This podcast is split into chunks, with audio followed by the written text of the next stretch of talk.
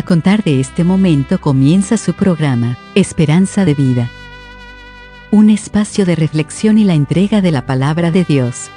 Con la conducción del pastor Jaime Muñoz. Hola estimados amigos y hermanos en la fe, bienvenidos a un nuevo programa de Esperanza de Vida. Hoy les traemos un tema para las mujeres y para los hombres también para que sepan cómo deben tratar a las mujeres se llama La dignidad de la mujer.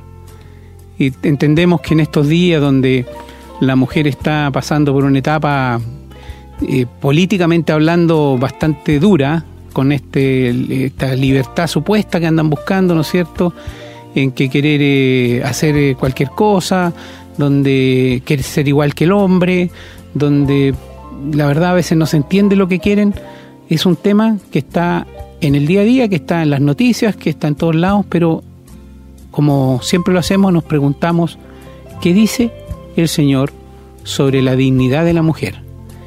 Es el tema que nos trae hoy día nuestro pastor, que se encuentra conmigo aquí, Jaime Muñoz, y quien los va a saludar.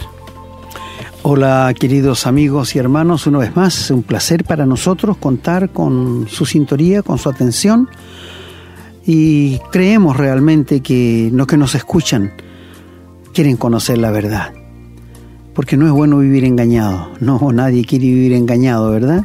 Pero a veces eh, uno se deja guiar por ciertas cosas y a veces piensa que está bien.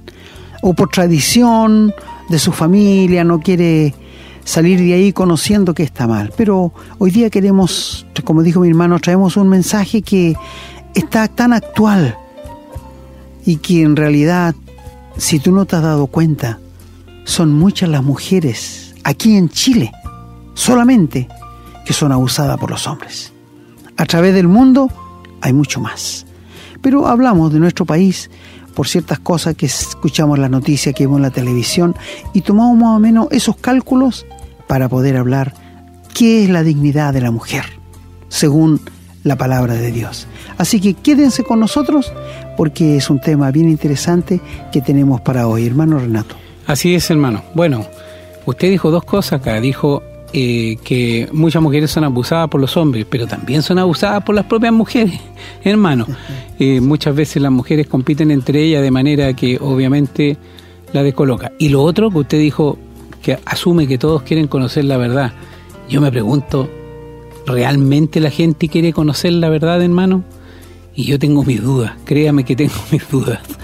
Hay algunas personas que sí quieren conocer la verdad, pero a muchos la verdad les molesta, les incomoda, les duele e incluso hasta se enojan con uno cuando uno les trae la verdad. Pero ¿cuál verdad?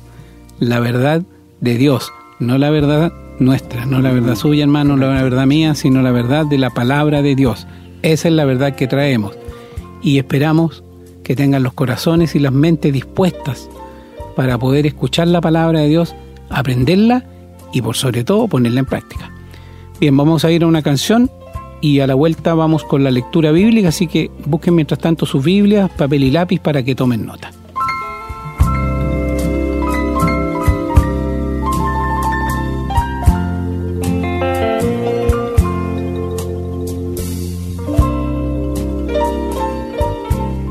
Bien, espero que ya tengan sus Biblias a mano. La lectura de hoy van a ser tres y todas en el Nuevo Testamento. Vamos a comenzar leyendo en el Evangelio de San Juan, capítulo 8, versículos del 1 al 11. Dice la palabra. Y Jesús se fue al monte de los olivos, y por la mañana volvió al templo, y todo el pueblo vino a él, y sentado él les enseñaba. Entonces los escribas y los fariseos le trajeron una mujer sorprendida en adulterio, y poniéndola en medio le dijeron, Maestro, esta mujer ha sido sorprendida en el acto mismo de adulterio. Y en la ley nos mandó Moisés apedrear a tales mujeres. Tú pues, ¿qué dices? Mas esto decían tentándole, para poder acusarle. Pero Jesús, inclinado hacia el suelo, escribía en tierra con el dedo. Y como insistieron en preguntarle, se enderezó y dijo, El que de vosotros esté sin pecado, sea el primero en arrojar la piedra contra ella e inclinándose de nuevo hacia el suelo, siguió escribiendo en tierra. Pero ellos, al oír esto, acusados por su conciencia, salían uno a uno, comenzando desde los más viejos hasta los postreros, y quedó solo Jesús y la mujer que estaba en medio. Enderezándose Jesús y no viendo a nadie sino a la mujer, le dijo, Mujer, ¿dónde están los que te acusaban? ¿Ninguno te condenó? Y ella dijo, Ninguno, Señor. Entonces Jesús, le dijo, Ni yo te condeno, vete y no peques más. Bien, vamos ahora al libro de Gálatas, capítulo 3, versículo 28. Dice la palabra, ya no hay judío ni griego, no hay esclavo ni libre, no hay varón ni mujer, porque todos vosotros sois uno en Cristo Jesús. Y el último texto de la lectura del programa de hoy, en Colosenses capítulo 3, versículo 11. Dice la palabra, donde no hay griego ni judío, circuncisión ni incircuncisión, bárbaro ni escita, siervo ni libre, sino que Cristo es el todo y en todos. Gracias hermano y que el Señor se digna dar la más rica bendición a su santa palabra. Tenemos un tema interesante como todos los temas que salen de la palabra de Dios y queremos que usted invite a otros a escucharlo porque van a sacar provecho de él, de esto estoy seguro. Así es hermano, vamos entonces a escuchar una nueva canción y a la vuelta vamos a desarrollar el tema. Estamos presentando su programa, Esperanza de Vida. Bueno, queridos amigos y hermanos, Tal como ya dijimos anteriormente, hoy día queremos hablar de la dignidad de la mujer. Desde los comienzos de la historia, la mujer siempre ha estado no subyugada, pero más bajo que los hombres.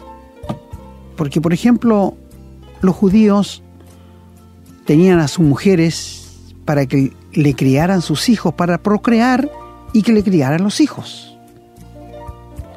Los romanos tenían a las mujeres para sus orgías y sus diversiones. Y los griegos, de igual forma, tenían a las mujeres para sus diversiones. O sea, la mujer para el ser humano, para el hombre, siempre ha sido como un objeto, pero no lo es. No lo es. Por esto en sus oraciones los judíos decían, te doy gracias Dios por no ser mujer. Y con esto estaban dando a entender que el papel de la mujer es un papel duro, es un papel sacrificial. Yo admiro, permítanme queridas damas, decirle, yo admiro el mundo de la mujer. El hombre no habría sido capaz de tener una criatura nueve meses en su vientre y después dar a luz. No, yo creo que nosotros no habríamos sido capaces. Por esto yo me saco el sombrero frente a mujeres que han tenido varios hijos y trabajan y después trabajan en la casa. Amigos, la mujer tiene una tremenda dignidad y no debe sentirse avergonzada por eso. En el día de hoy yo sé que hay luchas feministas por hacer cosas realmente que no debieran hacerla como las hacen porque la están haciendo mal. Y yo digo, hoy día la mujer quiere ser como el hombre, pero sabe, nunca vamos a ser iguales. Porque ustedes fueron creadas de una forma y nosotros de otra forma. Es verdad que en un matrimonio, ¿por qué se produce la desaveniencia, las discusiones, los altercados? Porque la mujer quiere que el esposo sea como ella y viceversa, el hombre quiere que la esposa sea como él. Pero esto nunca, jamás, escúchalo bien, jamás va a ser así. Porque nosotros hemos sido creados de una forma y la mujer es de otra forma. Y de ahí Dios como complementó el matrimonio. Una cosa tan hermosa. Pienso que si el hombre y la mujer pensaran igual, fueran igual, el matrimonio no sería atractivo. Y Dios juntó a dos personas tan diferentes para que fueran uno. Mira, el hombre dicen que puede atender una sola cosa. La mujer puede hacer dos, tres cosas. El hombre se enfoca en una sola cosa. Al mismo tiempo, la mujer es panorámica, se enfoca en varias. Es decir, somos diferentes en todo índole de cosas, ¿verdad? Porque Dios nos creó así. Él nos hizo así. Y gracias a Dios por esto. Pero no podemos desconocer que antiguamente la mujer estaba bien subyugada por el hombre. Y el Señor lo entendió así. Y es por esto que cuando llegamos a Juan el capítulo 8, donde lo leyó nuestro querido hermano, encontramos una historia bien atractiva. Atractiva, te digo, no por lo que hacía la mujer, porque esta profesión o esto que se hace no es nuevo. Esto siempre ha existido. Los engaños entre marido y mujer. Y Dios lo condena en la Biblia. Si quieres saber, querido hermano, dónde lo condena Dios, esto está en Primera Tesalonicenses, el capítulo 4. Me gustaría hacer un programa sobre esto, porque tú has escuchado seguramente decir que el pastor se come lo mejor de las ovejas. Seguramente lo has escuchado. Y por los engaños que se producen entre los que no son del Señor. Yo no aceptaría a alguien que engañara a su esposa con una mujer de la iglesia y que dijera que es del Señor. No. El Señor dice que es vengador de todo esto, de todos estos engaños. Entonces no sería posible. Lee Primera Tesalonicenses capítulo 4 y ibas a encontrar en cuanto al adulterio y las fornicaciones. Pero volviéndonos a nuestro tema, en esta historia tan particular, que es una única que hay en la Biblia, el Señor se encuentra cerca del templo y los fariseos, los publicanos y los pecadores sorprenden a una mujer en pleno adulterio y se la traen al Señor Jesús, pero no porque sean celosos de la ley, no porque quieran que la palabra de Dios se cumpla, no, en ninguna manera. Ellos quieren tentar al Señor Jesús. En primer lugar, ellos, como buenos conocedores de la ley, tienen que haber sabido que la Biblia dice en Deuteronomio que cuando pillaran a un hombre con una mujer, los dos, tanto el hombre como la mujer, deberían ser apedreados y muertos. Si estuviera presente allí, yo podría preguntarle a los fariseos, ¿y dónde está el hombre? Que no lo trajeron también. Es que no eran sus planes eso. Los planes de ellos era sorprender, tentar al Señor Jesús en esta forma. Si Él decía, apedrémosla, porque la ley dice así, ¿qué van a decir ellos? ¿Se fija que no tiene amor por las almas? Y si el Señor dijera, no la pedren, ve cómo ampara el pecado, ¿te das cuenta? El diablo, cómo usa a los hombres para tentar al Señor Jesús, pero Dios lo sabía de antemano. Yo recuerdo que en, el primer segundo libro de Reyes hay un rey de los filisteos, y él cada vez que iba a atacar al rey de Israel, le iba mal, porque él nunca le achuntaba para encontrarle y pelear con él. Era de Siria, perdón, era de Siria. Y sabes, él llamó a toda su gente, sus soldados, y le dijo, dígame dónde aquí está el que le lleva soplos y cuentos al rey de Israel para no encontrarle yo. ¿Quién es? Y uno de sus soldados le dijo, no rey, no es que aquí haya alguien que le lleve cuentos, es que hay un profeta que se llama Eliseo, pero Elías, y él le lleva al rey y le dice, no vayas para allá porque te están esperando, no vayas para acá porque te están esperando, porque él está en comunión con Dios. Y el rey dice, vayan y me traen a ese hombre al tiro, a Elías, porque yo quiero hablar con él. Y ellos van a buscar a Elías. Y Elías estaba sentado en su silla cerca de un monte y va un capitán con 50.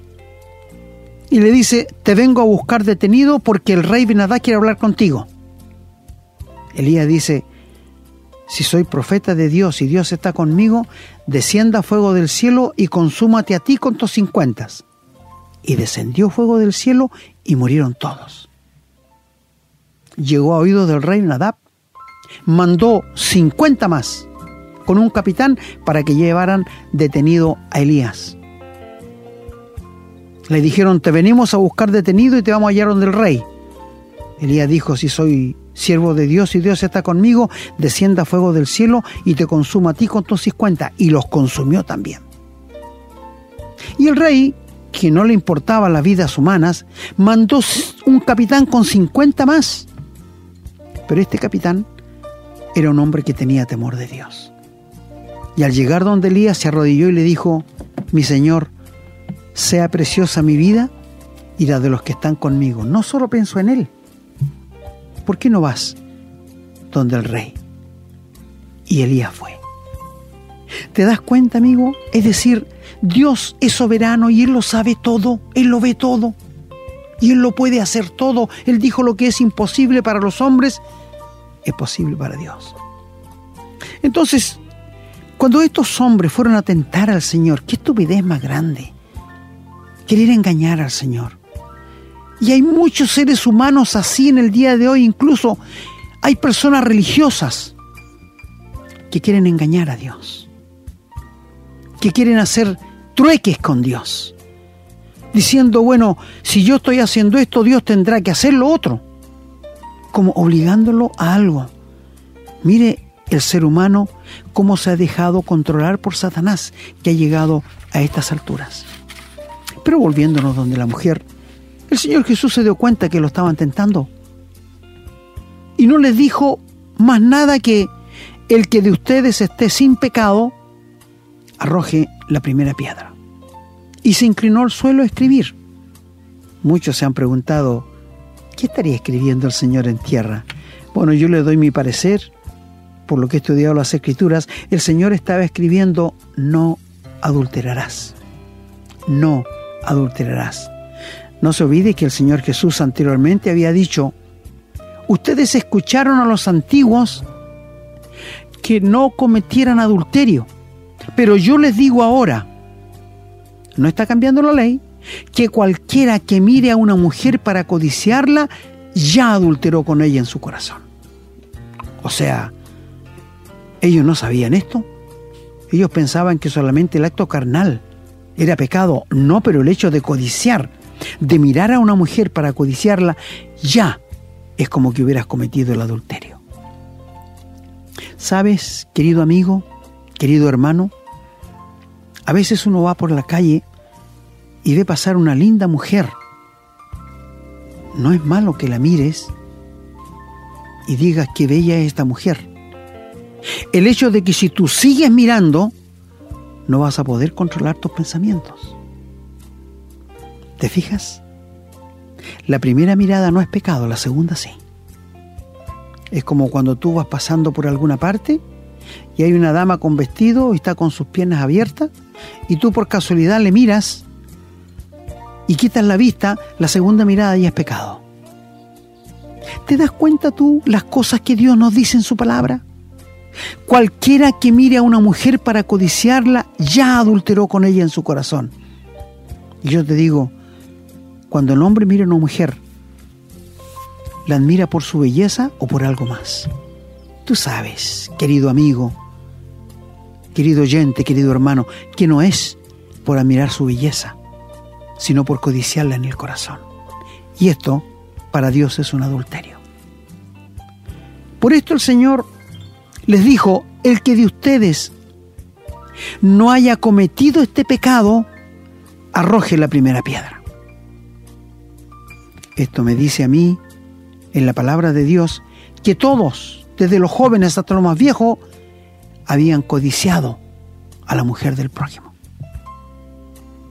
Por esto arrojaron las piedras y se fueron, porque la conciencia los acusaba. La conciencia les molestaba. Bendito a Dios por la conciencia que ha puesto en cada uno de nosotros, los seres humanos. Mi amigo, te hago una pregunta. ¿Tú has pecado? ¿Has adulterado contra tu esposa? Quizás me digas, no, nunca me he acostado con nadie, pero en tu mente, ¿lo has hecho? No hay nadie que no lo haya hecho. No hay nadie que pueda sacar una bandera blanca y decir yo jamás lo he hecho. Si en el tiempo del Señor Jesús, desde los más viejos hasta los más jóvenes, ya no habían caído en eso, ¿tú piensas que en el día de hoy no han caído? La televisión, las revistas, los notebooks, los celulares están llenos de pornografía. Ojalá ningún hermano al que le hablo en este momento haya caído en tremendo vicio. Recuerdo haber escuchado de un pastor que una iglesia invitó para que le fuera a hacer una semana de reuniones. Y el hombre fue realmente.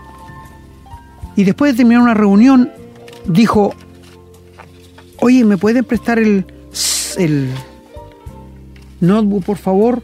Porque tengo que hablar con mi, con mi señora y mis, y mis hijos. Ah, claro, le dijo el pastor de la iglesia, ocúpelo. Tuvo como dos horas. Pero cometió el error de no cerrar. No sé cómo le llaman cuando se cierra.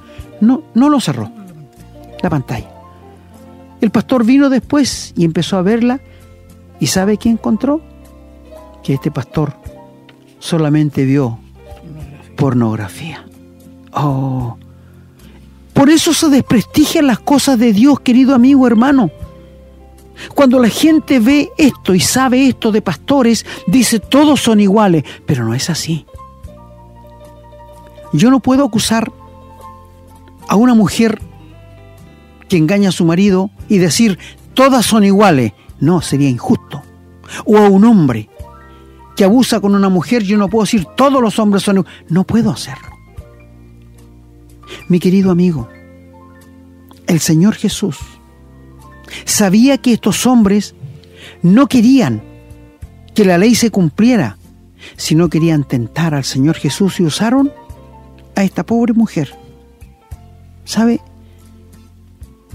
Desde ese momento en adelante, Dios cambió el mundo de la mujer porque le dio dignidad.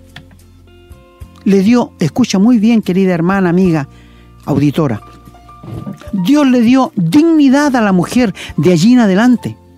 ¿Sabes por qué?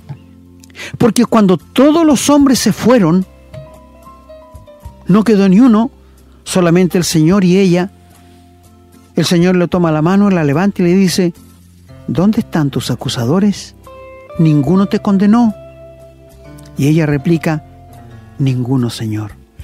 Y esta es la palabra maravillosa para mí, que el Señor podía haberla condenado, podía haberla mandado a una muerte segura, pero ¿qué le dice? Ni yo te condeno, vete y no peques más. Ni yo que tengo autoridad. Los hombres no tenían autoridad. No, porque si lo hubieran tenido, no le habrían traído al Señor, lo habrían apedreado. Ni yo te condeno, yo que soy el rey, el Dios del cielo, no te voy a condenar. Vete, pero no peques más en esto, en el adulterio. Querido amigo, ¿sabes? Nosotros los seres humanos nos admiramos mucho y criticamos mucho cuando sabemos de casos de mujeres o de hombres que cometen este pecado. Pero nos olvidamos que nosotros también lo hemos hecho. ¿Te has dado cuenta de esto? Y el Señor de allí en adelante levantó la cabeza de la mujer y le dio dignidad. Es por esto que cuando leímos en la Biblia que una mujer que se convierte a Cristo, que le entrega su vida al Señor, recibe lo mismo que recibe el hombre. Y en la iglesia no hay mujeres ni hay hombres, todos somos uno en el Señor. Dios ha levantado la dignidad de la mujer. Mira, en el tiempo del Señor Jesús habían muchas mujeres que servían al Señor Jesús de sus bienes, es decir, le preparaban comida, le lavaban su ropa y hacían todos los quehaceres que una mujer hace para un hombre, pero lo hacían por amor. Lo hacían por amor. ¿Sabes? Y dice que ellas le servían de sus bienes al Señor. Te pregunto una cosa. El Señor a ti, querida hermana, te ha dado muchos bienes. Te ha dado el bien de la inteligencia, el bien de las manos, el bien de los pies, el bien de un cuerpo bonito. ¿Tú lo estás usando para la gloria de Dios o lo estás usando para la vanidad? Buena pregunta, ¿verdad? Porque tú sabes que delante de Dios tú vales tanto como valgo yo, hermana. Tú eres tan importante como soy importante yo, porque le has costado al Señor su muerte y su sangre que Él derramó en la cruz, como también yo, como también otro hermano. Es por esto que les decimos, queridas hermanas, Cristo ha levantado la dignidad de la mujer aún de la mujer que no conoce al Señor. Porque hay hombres abusadores. Yo admiro a mujeres que viven solas y son padre y madre y aperran con sus hijos para criarlos. Por esto digo, el mundo de las mujeres es, es extraordinario. Nosotros cuando quedamos viudos, el hombre se echa a morir con los hijos, pero no trata de sacarlos adelante. Pero una mujer es todo lo contrario. Amigos, ¿no te das cuenta cómo el Señor ha levantado la dignidad de la mujer? Mira, hoy día hay mujeres en la iglesia que pueden ser diaconisas, no solo hombres. Hoy día hay mujeres en la iglesia que pueden ser maestras, enseñando a los niños en la escuela dominical. Hoy día hay mujeres que pueden ser exhortadoras, enseñadoras de la palabra a las mujeres. Las ancianas en la iglesia hoy día, su trabajo es aconsejar a las mujeres más jóvenes a querer a sus maridos y criar a sus hijos. ¿Sabe que en la iglesia de Éfeso había un, un fondo especial que se sacaba de las ofrendas que la iglesia daba y con eso se ayudaba a las mujeres que habían quedado viudas, pero tenía que guardar ciertos requisitos. Y no todos guardaban esos requisitos para que la iglesia les ayudara. Y dice allí que si alguna mujer ha quedado viuda y tiene nietos o tiene hijos, ella no podía ser puesta en la lista, porque ellos tenían que mantener a su madre, porque el que no lo hacía era peor que uno que no conociera al Señor. Fuertes palabras, pero son realidades. Mi amigo, yo no sé cómo tratas tú a tu mujer, a tu esposa. Yo no sé si la tratas como un objeto como, como para cualquier cosa. Espero que a quienes les hablo no tengan a su esposa como un objeto sexual. No, la mujer no es para eso, amigos. El matrimonio no es para eso. La Biblia dice que ninguno tenga a su mujer como en pasión de concupiscencia. Por favor, no. Espero que tú no seas un marido abusador. Yo siento tanta simpatía por mujeres que temen, tiritan cuando los esposos van a llegar a la casa porque son unos tiranos. ¿Sabe? Muchas mujeres han sido muertas por sus cónyuges últimamente. ¿Sabes tú que el diablo lo único que quiere es desarmar, destruir los matrimonios? No te olvides que Él vino para matar, hurtar y destruir. Ese es el trabajo de Satanás hoy día. Y él ataca a la parte más importante de un país. ¿Y qué es? Los hogares, las familias. Mi querida amiga, mi querida hermana, Cristo levantó la dignidad de la mujer. Él ha levantado la verdadera dignidad de la mujer.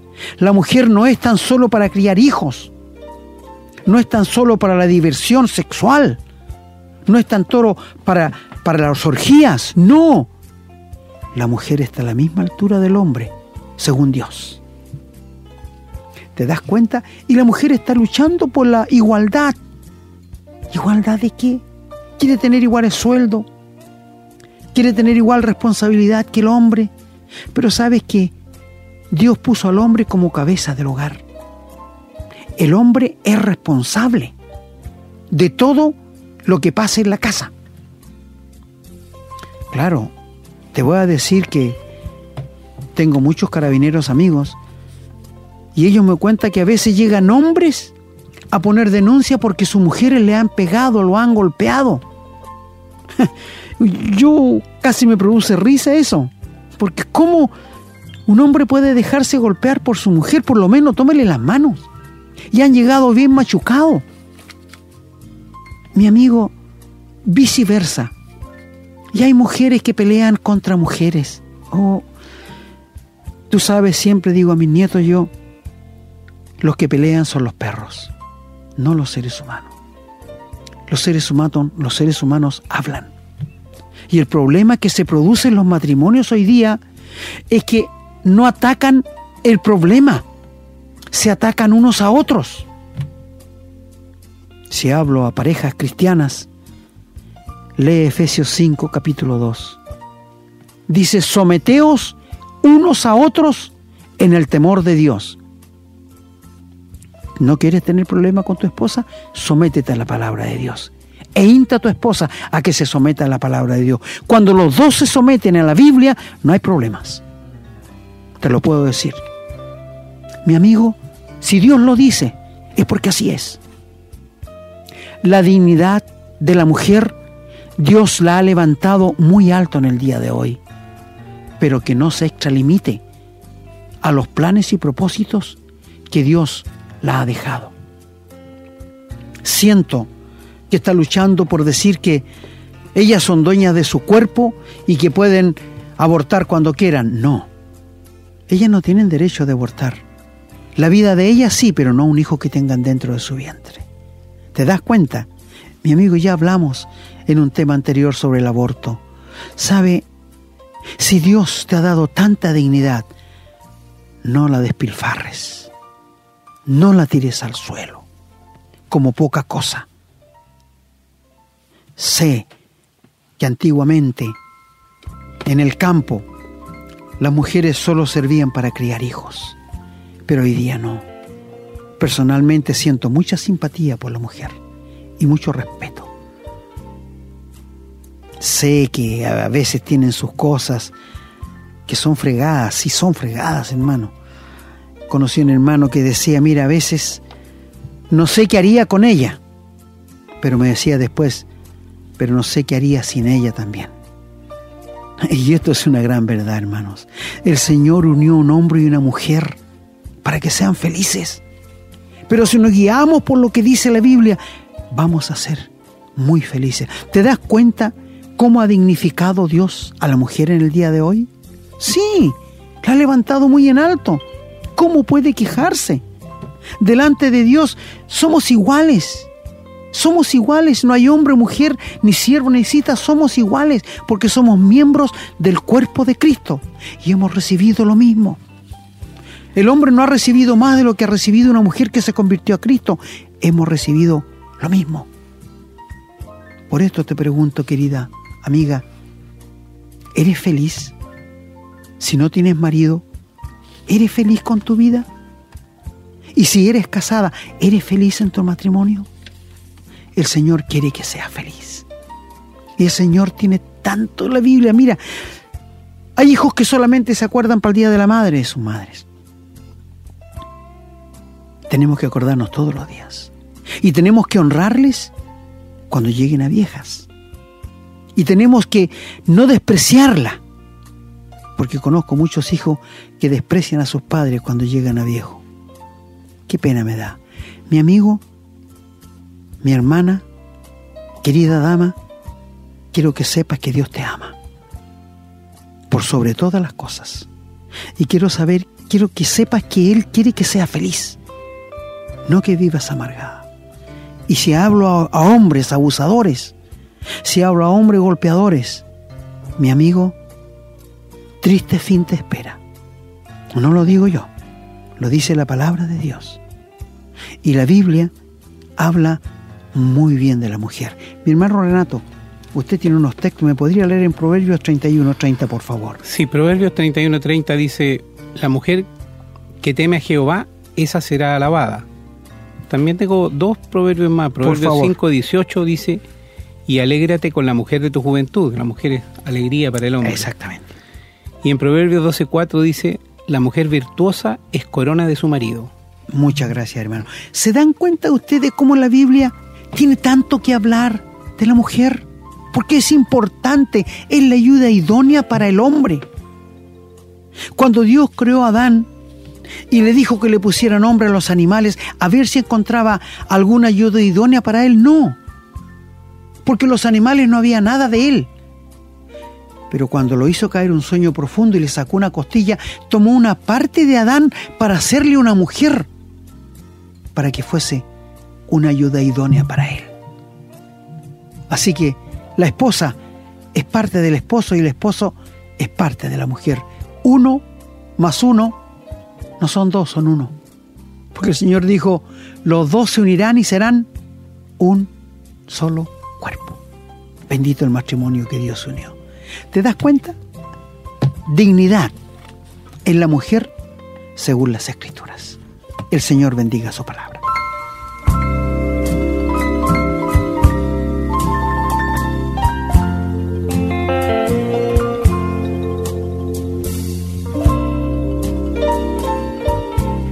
Bien, hermano, bueno, hemos tocado un tema que a todos los hombres nos hace pensar, yo creo que a las mujeres también las hace pensar mucho. Hoy día a lo mejor entender lo que el Señor dice sobre la mujer cuesta mucho, cuesta mucho más que hace, no sé, 50, 100 años atrás, porque hoy día, hermano, estamos viviendo en una sociedad que dejó afuera a Dios. Dios no existe, no se considera para nada la autosuficiencia, como hablamos en un programa anterior. El hombre está absolutamente convencido de que sus pensamientos son lo mejor. Podríamos hablar mucho de eso, ¿eh? vamos a tener que hacer un programa sobre eso.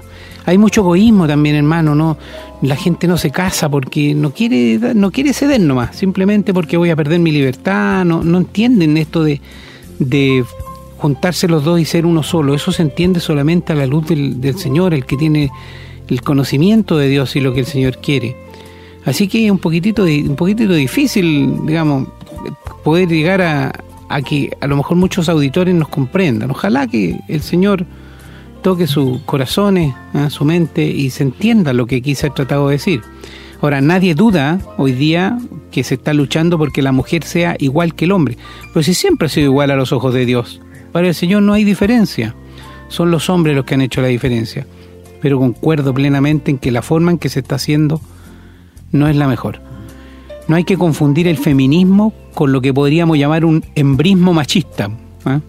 Entonces hay que tener cuidado, no es, no es la forma, porque hay que dar gracias a Dios de que somos diferentes, porque así podemos ser complementarios. Como usted dijo, la palabra lo dice, los dos unidos son uno solo. O sea, mirado desde el punto de vista del hombre, el hombre que está solo está incompleto. Aunque puede vivir o puede sobrevivir, pero no está viviendo en plenitud. La mujer tiene un rol distinto del hombre y le damos gracias a Dios por eso. Como usted dijo bien, a veces no sabemos qué hacer con ella y otras veces no sabemos qué hacer sin ella. No podríamos vivir bien sin la mujer, hermano, qué duda podríamos tener. El Señor nos ve iguales y no somos los hombres entonces los que tenemos que hacer la diferencia. Con todo el respeto, con todo el cariño, con todo el corazón puesto las mujeres, le decimos que ellas son iguales, que así las entendemos, no hay diferencia a los ojos del Señor Y ese es nuestro planteamiento y eso es lo que nosotros debemos hacer como cristianos, como miembros de una misma iglesia. No la lucha feminista que se está llevando hoy día, que por lo demás, hermanos, es una lucha atea, es una lucha sin Dios, es una lucha pensando en valores morales de los hombres y que lamentablemente detrás de ello hay intereses creados, hay un muy buen negocio y hay otras, otras cosas que nos apartan completamente de la voluntad del Señor.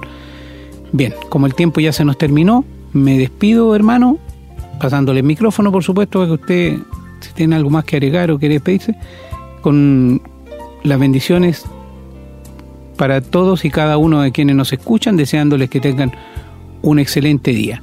Esperamos que nos acompañen en nuestro próximo programa que vamos a traer otro tema muy interesante también bajo la luz de la palabra del Señor para que podamos crecer en conjunto en esta vida hasta el último aliento que el Señor nos dé para conocer más al Señor. Gracias hermano. Bueno, una vez más estamos agradecidos por la gentil atención y esperamos haber aportado algo a sus vidas, querida oyente y hermanas, para que realmente no se sientan tan apartadas, tan alejadas, tan olvidadas. El Señor no olvida nada y Él no es injusto con nadie. Así que queremos que sepas que Dios ve todo lo que te pasa, pero también ve hasta dónde tú eres obediente a Dios. Así que queremos dar gracias por la gentil atención e invitarles para un próximo programa que traeremos una vez más la palabra de Dios. Que el Señor les bendiga a todos.